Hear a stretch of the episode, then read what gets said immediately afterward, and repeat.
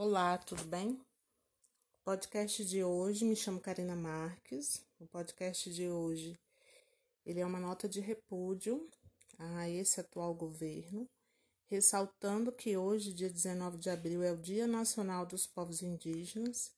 E se nós temos de um lado os povos indígenas, do outro também nós temos os interesses do agronegócio e o modelo de desenvolvimento vigente no nosso país. Diante desse contexto, a FUNAI ela tem uma função que é primordial, que é dirimir esses números conflitos, exercendo o seu papel constitucional de identificar, de demarcar, de monitorar terras indígenas, mas também é responsabilidade do órgão prestar apoio e proteção social. No entanto, atualmente a FUNAI ela pede socorro. No início do governo Bolsonaro, com uma canetada, o atual presidente ele tentou decretar o esvaziamento das funções da FUNAI e colocar na berlinda a demarcação de novas terras indígenas e a conservação do meio ambiente.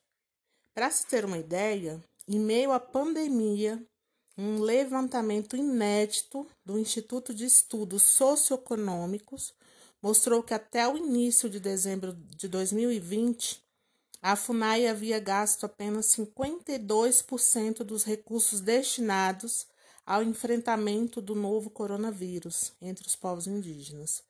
Os gastos do órgão com o programa Proteção e Promoção dos Direitos dos Povos Indígenas também seguiram ritmo contrário ao exigido pela gravidade do problema.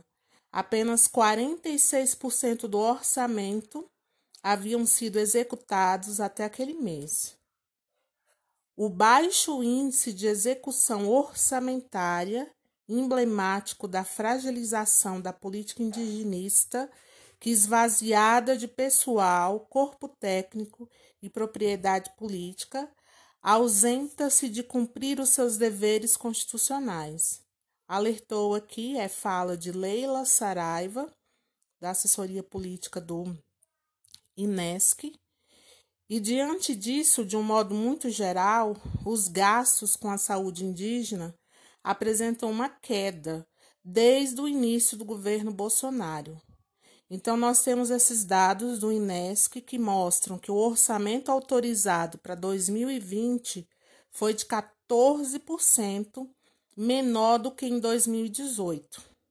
Além disso, entre janeiro e julho de 2020, foi registrado um gasto íntimo com a compra de equipamentos de proteção individual e o aumento não significativo da contratação e horas voos nos meses em que a pandemia estava instaurada. Então, os efeitos do novo coronavírus entre os povos indígenas foram, desde a chegada da pandemia no Brasil, dramáticos.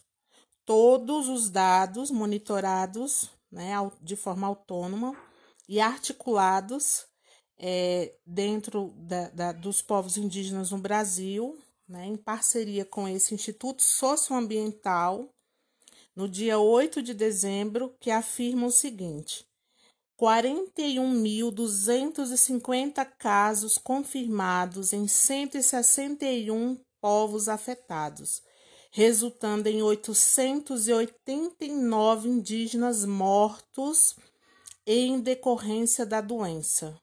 As perdas como o movimento indígena tem afirmado desde maio, não são mensuráveis. Representam mais um ataque na série de ofensivas contra os povos originários, que além da pandemia, enfrentam também invasões, violações dos seus territórios, violência política e ambiental e a sanha de um governo que se posiciona explicitamente contra os seus direitos.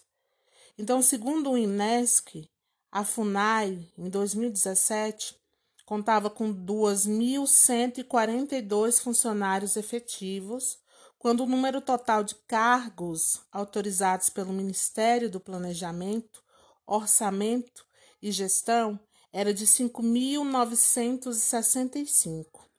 Então a situação, gente, mostra que aquela época o órgão já desempenhava suas atividades com somente 36% da sua capacidade.